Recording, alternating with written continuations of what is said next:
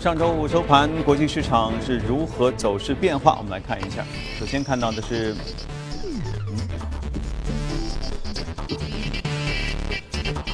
好，那我们先连线吧。我们首先连线到驻纽约记者格威尔，请他带来他所了解到的消息。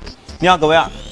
早上，主持人，上周五的时候，白宫方面证实，特朗普的首席策略师史蒂芬·班农将会在当天离职。耐人寻味的是呢，就在前一天，白宫最重要的经济领域的幕僚高盛集团前首席运营官、白宫全国经济委员会主任加里·科恩可能离职的谣言，令到美股大为恐慌。当时道指是直落超过二百七十点，纳指跌幅逼近百分之二。白宫更是出面匆忙进行了一个辟谣。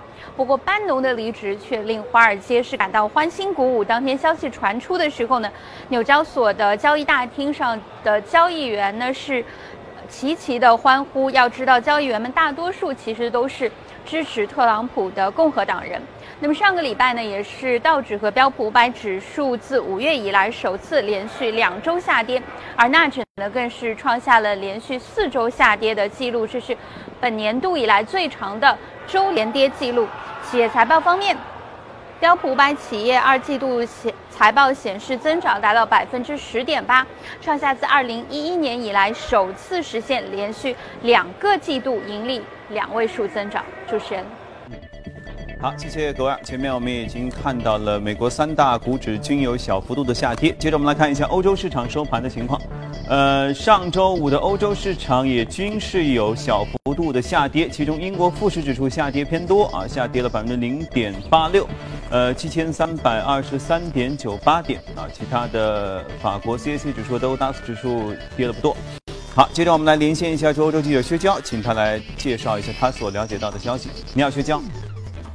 好的，主持人，上周五由于受到了巴塞罗那恐怖袭击事件的影响，欧洲股市出现了集体的走低，其中金融和跟旅游业相关的航空板块跌幅最为明显。截至收盘，欧洲斯托克六百指数下跌百分之零点七二，报三七四点一七；泛欧三百指数则下跌百分之零点七三，报幺四六九点三三。此外，跌幅较为明显的法国 CAC 四十指数盘中一度下跌约百分之一点四，西班牙的 IBEX 三十五指数盘中最低下跌约百分之一点五。航空板块跌幅最为明显，其中英国航空公司与易捷航空在跌幅均超过了百分之二。整个旅游休闲板块因受到巴塞罗那恐怖袭击事件的影响，下跌约百分分之。一点四。当地时间上周四晚，在巴塞罗那市中心发生的货车撞人恐怖袭击事件，由于是游客聚集的区域，目前已经导致了十三人死亡，一百多人受伤。其中，据中国驻巴塞罗那总领事馆发布的消息，伤者中包括一名香港游客和两名台湾游客。这也是今年三月份以来欧洲发生的第七起汽车撞人恐怖袭击事件。投资者避险需求的上升，使得欧元区的国债收益率集体下跌，其中德国十年期国债收益率下跌最为幅度最大，下跌约为。百分之四点五，盘中再次突破了百分之零点四的关口。主持人，好，谢谢学校。我们能知道，上周你看，欧洲这边是有恐怖袭击，美国这边呢，总统的顾问班底又出现一些人员的变动，总体上都觉得不是太太平。那么反映到市场当中，具体的指数有什么样的起和落？今天我们嘉宾一起先来聊一下。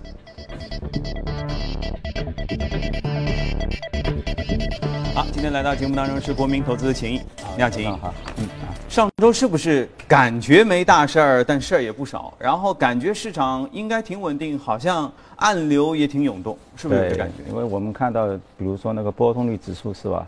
那么过去两周的话，有两次这个 VIX 的话单日上涨都超过百分之二十五，是吧？那，第一次的话可能是北韩这个导弹是吧？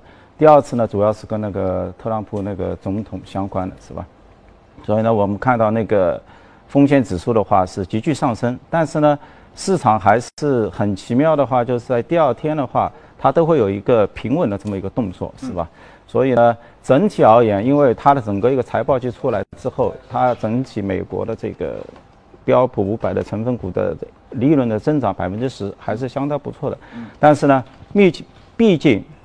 现在市场已经处在一个高位的这么一个状态。我们去看整整个标普五百指数的话，其实它已经跌破了五十天均线了，已经是吧？嗯。如果你把它里面的成分股，SP 五百，其实它是五百零五个股票，是吧？你把五五百零五个股票，你每一个一到一百，就是说你进行一个分段，看一看它整个一个市值权重的话，它的一它的一个就是说变化。那么你可以看到，几乎每一个每一个分段。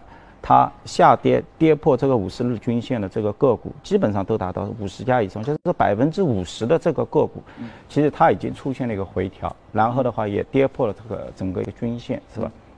所以整整体的一个呃指数的一个调整的一个态势，还是相对来说也是比较明朗的，是吧？然后我们可以看到后面，是吧？其实还是有蛮多的这个就是说风险的一些。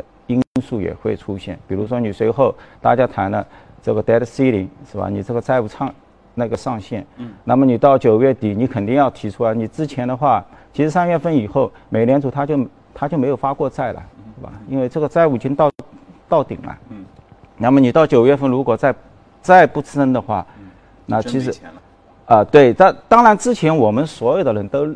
不认为这是一个风险因素，因为美国考虑是，因为你整体全球的这个固定收益这个市场，你所有的估值的基础就是美元的可兑付性，是吧？美元的可兑，所以这个是它的一个是它的一个基石，是吧？你不能破的。所以呢，大家认为到这个九月份的时候，你这个 DSC 你肯定会上上调。当然的话。你整个一个共和党的话，参参议员共和党的话，你可能会提出很多的一些限制性的一些条件，啊，比如说某些支出的一些下降啊，或者什么。但是你整体肯定还是会通过。第二个呢，就可能是就是他的一个财政的一个预算一个批准。第三个呢，接下来就是他的一个就是说，包括 Trump 的一个重头戏就是一个税改，因为我们在整个一八年呢，整个一个包包括对美。标普的这么一个预测当中，整降税是占到了一个很大的一个权重，是吧？如果它在一八年一季度上半年它不能及时的一个推出的话，那我觉得整体的整个指数的一个盈利预测的话，都会进行一个比较大的一个调整，是吧？因为大家认为已经是按照这么一个降息的这么一个节奏在进行一个估值了，就是。啊，呃，你刚才说了一连串的事件和市场的反应，哈，啊，我想稍微这个区分开一些。啊，首先这些事件本身是不是一个大事儿，导致这个 VIX 这个指数要波动什么，达到百分之二十五以上？对，这事件本身是不是很大？那其次第二个问题是，呃，市场基本上一天也就恢复了，也就是它的弹性。很大，说明是因为很健康嘛？因为听你现在说的都是处于低位，听上去美股不是在高位吗？怎么现在听上去怎么怎么还在低位呢？没有，就是说刚刚说的处在低位的是 VIX 是吧？这个波动率 VIX 对，因为这个波动率的话，就是说随着你的那个指数的上涨，嗯理论上的话，你这个 VIX 也会有一定的幅度的一个上升，是吧？但是呢，我就是说我们之前看整个特朗普上台之后，就是说。这个指数的上升，它也是一个螺旋形的上升，就是说它没有齐涨齐跌，它是一个共振，就是一个板块通过一个板块不断的一个轮动上去的，是吧？那么什么时候出现一个 VIX 单日有一个巨大的一个变动？就是当你出现整个周期也好，公用事业包括科技板块、银行所有的板块都出现下跌，当天都出现下跌，嗯，那么这个现象的话，就在礼拜十，我们出现了，是吧？六大整个标普的权重板块，它的一个指数板块都是下跌的，嗯，是吧？那么之前的话，一般性有一个板块下跌，你看科技股，我我也关注到，一般性如果是科技股当天是上冲的话，银行板块它会有一个下跌的这么一个动作，所以它它做了一个很好的有效的一个对冲，因为两大市值差不多，可能科技板块五亿五万亿美金，金融股还三点五万亿美金，但它形成一个因为。这个理论上是这样的，就是说，你美元下跌，通常对金融股是不利的。嗯。但是呢，美元下跌，大家对成长股是进行一个追逐的，所以科技股相对来说是比较有利的。所以市场的话，它很好的在板块之间找到一个切合点，是吧？所以呢，我感觉就是说，只是在那两个点啊，就是同板块全部下跌的时候，那么它的 VIX 是急剧上升的。但是呢，就是说。现在看到你整个一个科技板块，现在也是处在一个高位啊。你包括 Amazon，嗯，包括 Google，嗯，包括 Facebook，嗯，其实他们都已经开始要跌进这个五十天线，已经跌破了。Facebook 可能刚刚平是吧？其他也都跌破，所以它的一个调整态，包括 Trump，他上周的话也对那个 Amazon 提出了一些猛烈的一个抨击啊，觉得就是说这样一个电商的一个发展，也损害了一些其他正在正在进行交税的一些零售商的一些表现，因为大量的员工他肯定要裁。虽然 Amazon 说 OK，你不要紧张，我一八一八年马上几万名员工增增聘的一个计划已经要来了，是吧？但是可能也对那个市场也会造成一些影响，是吧？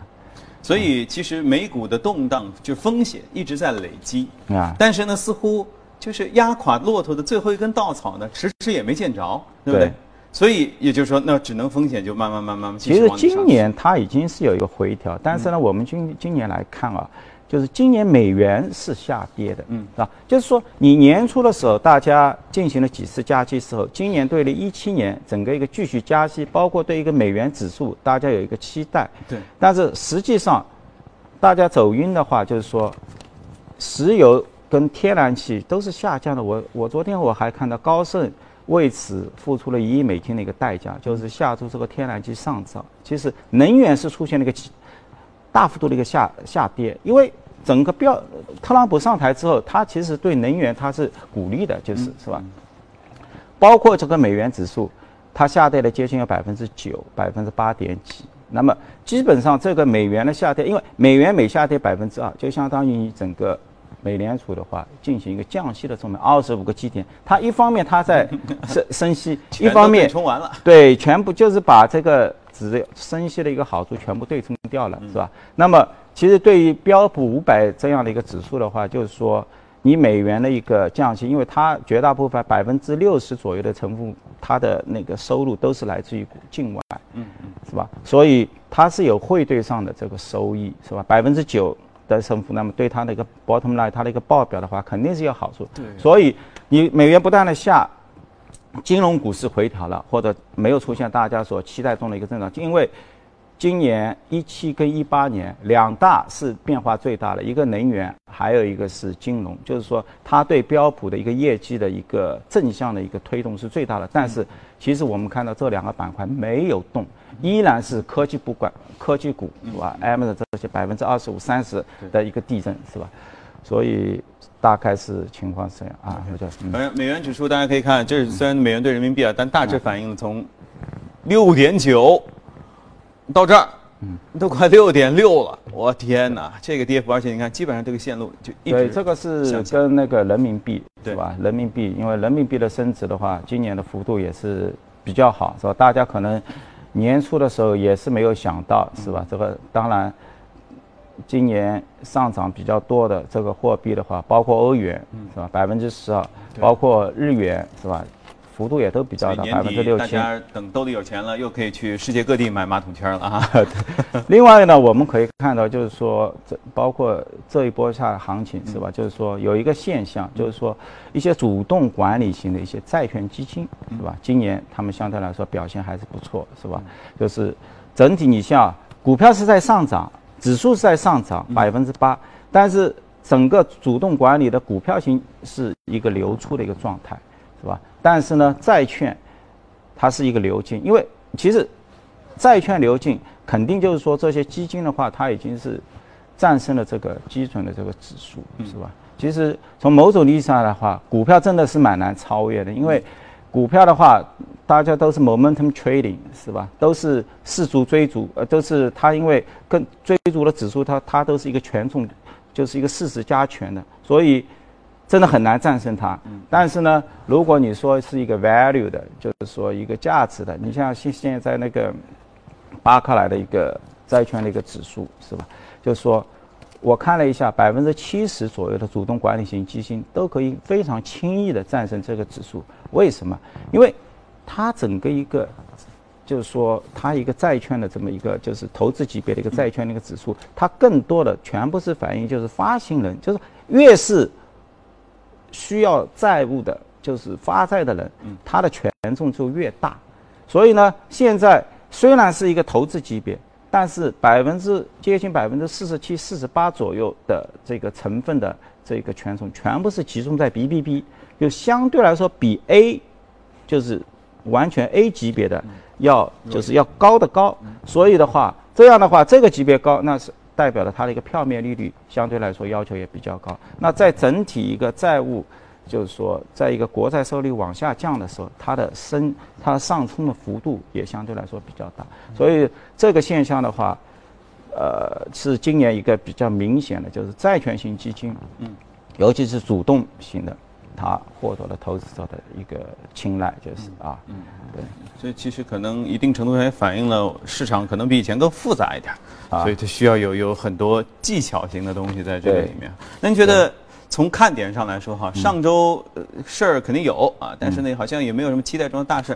本周有什么需要关注的，或者全球市场都比较关注的什么样的大事儿吗？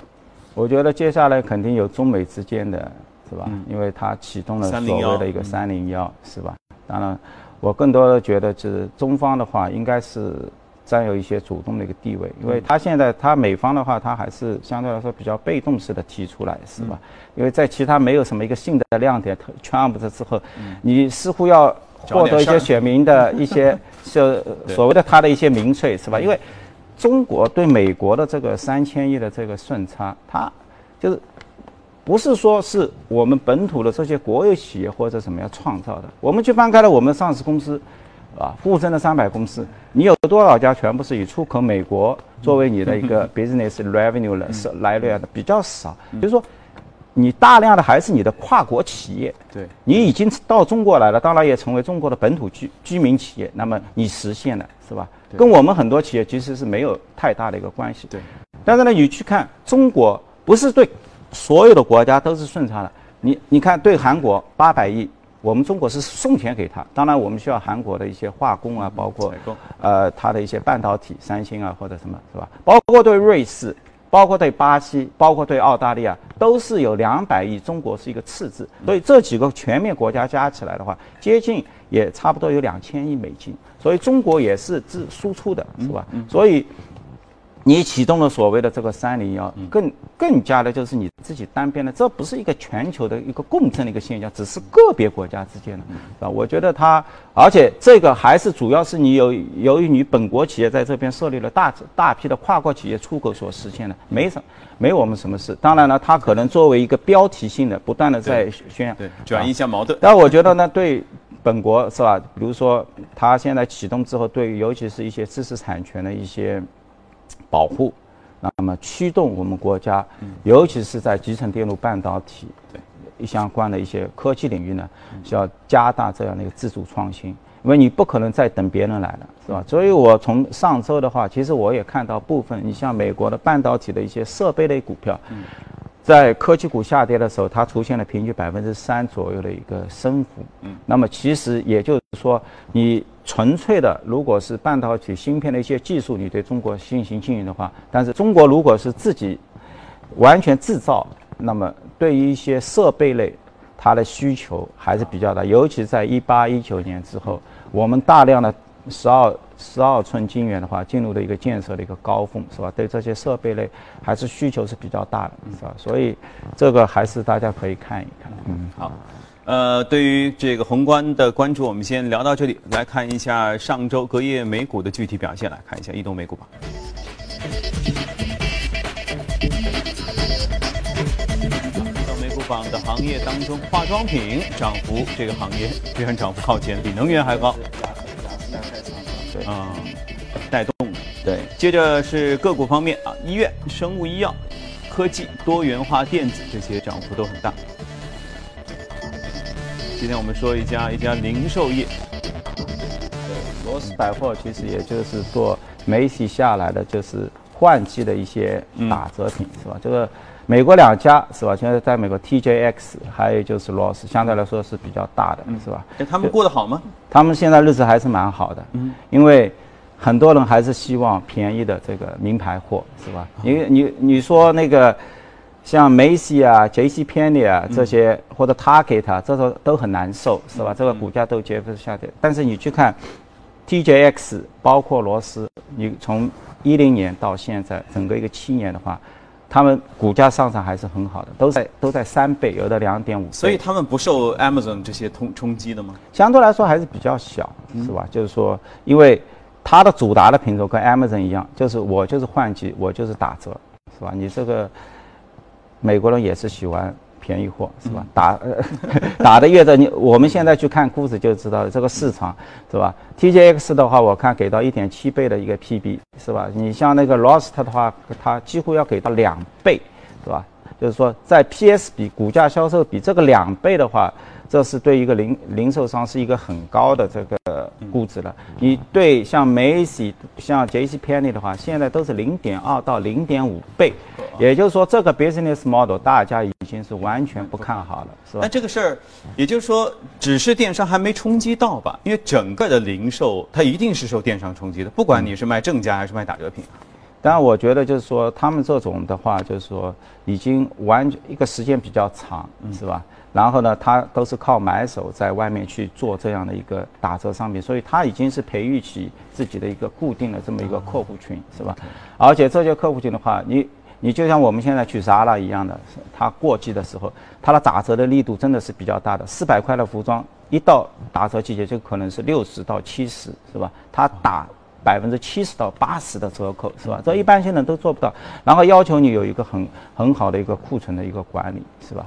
所以呢，我觉得像 Ross 的话这些，因为他现在是开了一千五百多家，嗯，就是包括是 Dress for Less 这些服装的女性服装的，还有是给那个儿童服装的。但是呢，你整体按照它目前的一个布局的话，它的一个扩充还是蛮大的，增加到两千多家也没问题。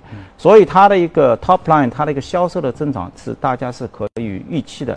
然后这些公司的话，华尔街对它的一个期待就是，你每年就是你有一定的开。开张的开店的一个速度，而且这个别人过去几年，Amazon 对你们打击这么巨大，但是他们每年都有新开店，是吧？一年三到像 Lost 三到四亿左右的一个资本开支用在哪里？新店开张，第二个进行大规模的 IT 设施的一个建设，保证自己的 IT 也是与时俱进的，是吧？所以在这个两个底下的话。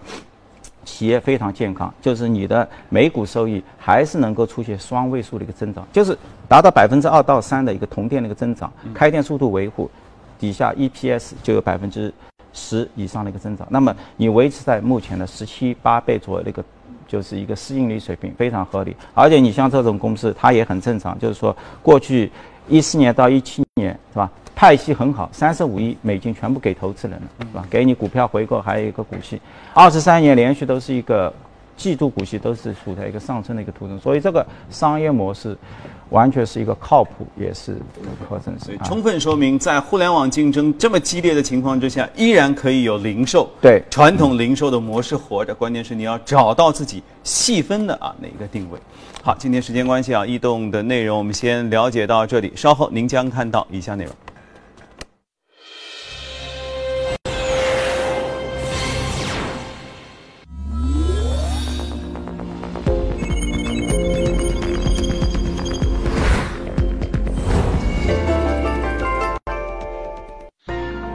纯享人生由你我带冠名播出。越懂得欣赏，越被人们欣赏；越懂得放下，越收获的更多。从仰视到平视，从精彩到多彩，商业大有可观。商业大有可观，生活小艺精彩。生活小艺精彩，敬请关注。每周日晚八点，第一财经，我的纯享人生。纯享人生由你我带冠名播出。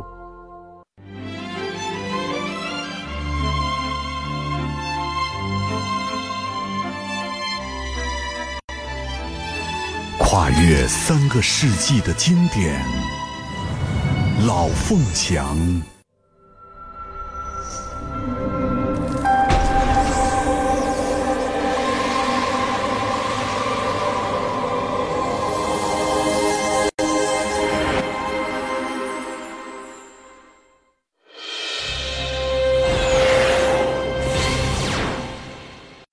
好，欢迎回来，这里是正在直播的《从华尔街到陆家嘴》，现在是北京时间的早上七点四十三分，我们一起来了解一组最新的欧美公司方面的资讯。首先，我们继续还是来关注几家我们非常熟悉的公司啊，他们最新的这个财报啊，呃，雅诗兰黛。股价在上周五大涨超过百分之七。此前呢，公司公布财报显示，经调整之后，第四财季的每股收益是五十一美分，超过了此前分析师所预期的四十三美分，营收达到了二十八点九亿美元，超过去年同期的二十六点五亿美元，也超过了分析师所预期的二十八点五亿美元。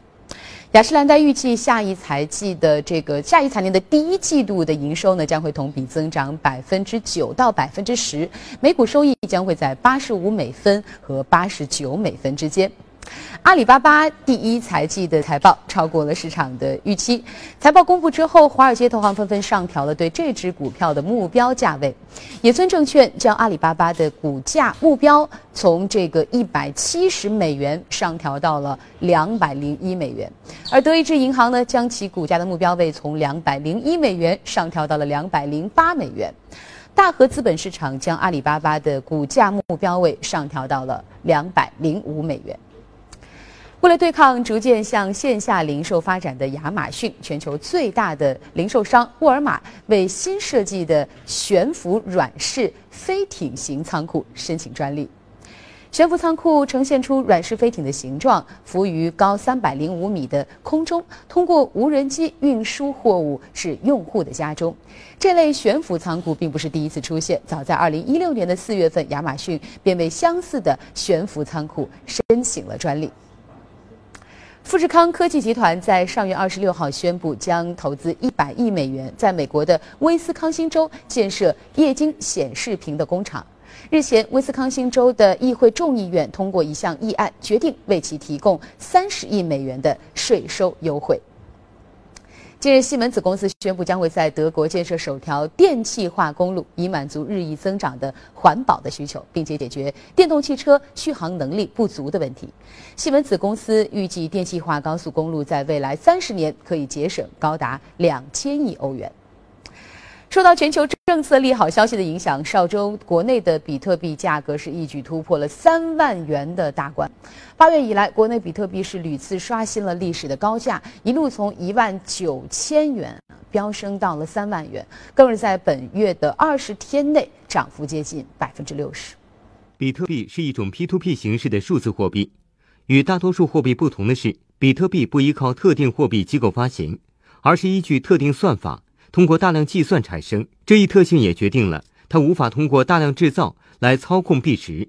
本身来讲是比较稀缺的，呃，它有上限，因为整个的所现在的所有比特币啊，它的市值啊，大概全世界也就是两百五十亿美金，呃，量非常小。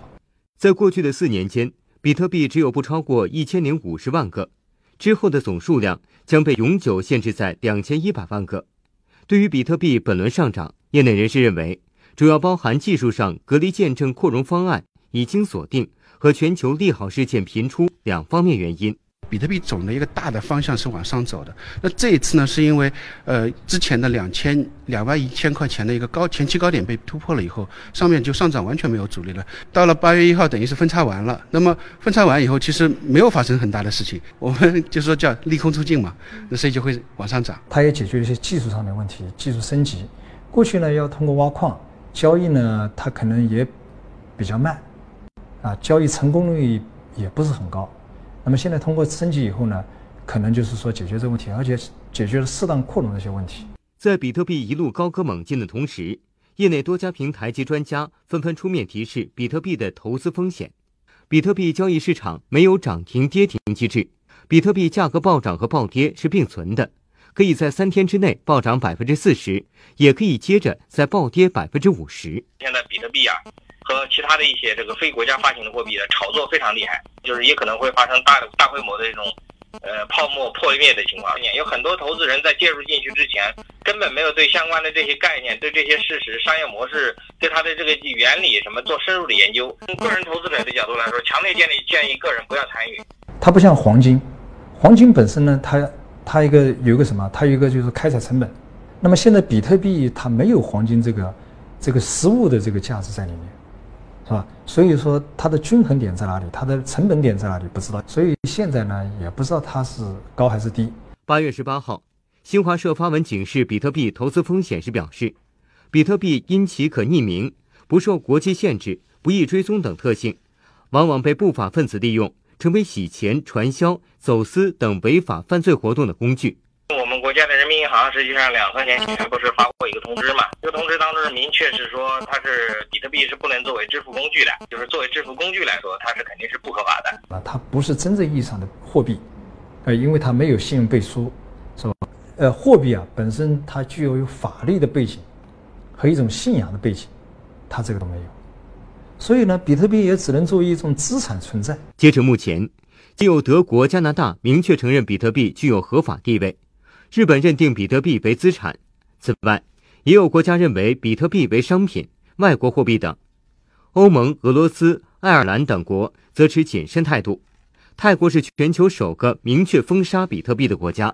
最火的应该是日本，还有一个就是在韩国。就日本的策略是这样的：就是第一，比特币合法；第二，比特币交易不用不用交税。在全球的交易量中，以日元交易的比特币占全球交易量的百分之四十六左右，以美元交易的比特币占比百分之二十五，人民币和韩元的交易量占比均约为百分之十二。好，那个关注过比特币之后，我们来看一下今天说到的热股啊，这是一家电业公司卡尔派电业，对，它独立一个发电企业。那么周五的话，就是一些 PE 股权机构是吧？它宣布一百七十亿。亿美金去收购是吧？为什么去谈这些呢？就是说，你去看整个美国这些独立发电厂，其实从一一年到现在，他们的日子不好过啊。受管制的，对，就是说 regulated 的这些呃公用事业类公司，它还好，因为政府规定了给它一个比较稳定的一个回报 ROE。那么百分之九点五到百分之十，所以你去看他们股价派息也比较稳定，价格也相对来说比较稳定。对，也不能随便多发，也不能少发。对，但是呢，这些独立的呢，它这个价格是不受管制的，大家就是市场，市场涨你可以乱涨，市场跌，那么你可能价格就会跌得很厉害。嗯，那么像这个，就是说没有受管制的这个价格的话，其实它这个电力价格在一一年过后的话，价格出现了一个很大的一个下跌，跌接近百分之三十五。主要因素还是来自于，就是包括太阳能一些，就是就是可替代可替代的新能源，还有的话就是就相相当于那些就是风能啊，包括就是天然气发电的。你看页岩气出页岩气出来之后，页岩气整个价格是大幅度下跌了。所以呢，现在我们在想，你整个一个 PE 机构，它本来就是一个高杠高杠杆的一个。并购型的一个基金，嗯，他又去并购了这么一个企业，就是说 CPN 底下，因为他的股东权益是五十亿美金，资产一百七，负债有一百二十亿美金，它又是一个高杠杆，就是底端的 PE 机构是一个高杠杆，再套一个高杠杆杆的企业，是吧？他们是图什么呢？对，那么肯定是他们也看到了，就是目前的这个价格可能已经是处在一个低位了，是吧？我就是说，包括我看。上周是吧？那个包括高盛对天然气的误判之后，那亏损了一亿美金。那是否？但是呢，你去看整个天然气价格从两点半到到三块美金的话，它已经是底部已经很扎实了。一旦这个价格会冲或者形成一个趋势性的一个逆转，那么未来像这些就是不受管制的这些资产的话，它肯定会有一个上升的这么一个动作，是吧？不受管制的意思是，你是觉得它的电价？它是售电侧的这里价格能往上提，因为它可以成本那边会更加。因为你相对来说，因为所有的电价它都跟着跟着天然气的价格走呀。嗯。因为它是做的是什么？它做的是煤。嗯。因为天然气价格下跌了，所以它的煤的发电价格必须要下跌，所以它受损了。如果你天然气上个价格上涨了，那它这个煤发出来的电它也可以往上升，所以它的成本已经是固定了，它就在等。这些天然气、这些发电厂的企业，所以呢，这些 PE 机构它怎么做呢？他们在德州或者 PJM 区域，他们就是大量的去买这个三家，一个是 DYN，还有一个就是 CPN，还有一个 Vistra，这这些就独立发电企业底下的这些煤的这些发电厂，因为只要它是高杠杆，然后经营不善的，这些 PE 机构就等在后面想。想方设法把它收购，是吧？就是说利用一些杠杆去把它收购，目的非常明确，就是大家已经看到基本上处在底部了，因为他们是公共上市公司，他们的负债很大，尤其是母公司的负债很大在接下来特朗普的这样一个降税的这么一个大的趋势底下的话，对这些企业没有任何好处，因为他不给你抵扣的，所以呢，他们是加速要出清这些资产。所以我觉得 PE 机构打法很好，就是说他看到一个行业一个拐点可能会即将出现了之后，立马盯盯上了这些需要资产重整的或者一些质量不好的企业，然后的话快速的进行一个产能的跟中国一样出清，是吧？迎接后面的一个拐点的一个上升。所以，我想觉得就是说，这个 C 片给大家的一个启示，可能也就在这里，就是啊。所以它的大逻辑是，未来的天然气的价格有可能要上涨。上升，整体的话，一个 regulate 的话，可能就是到达一个阶阶段性的一个价格的一个底部，是吧？当然，可能还没到底，但至少。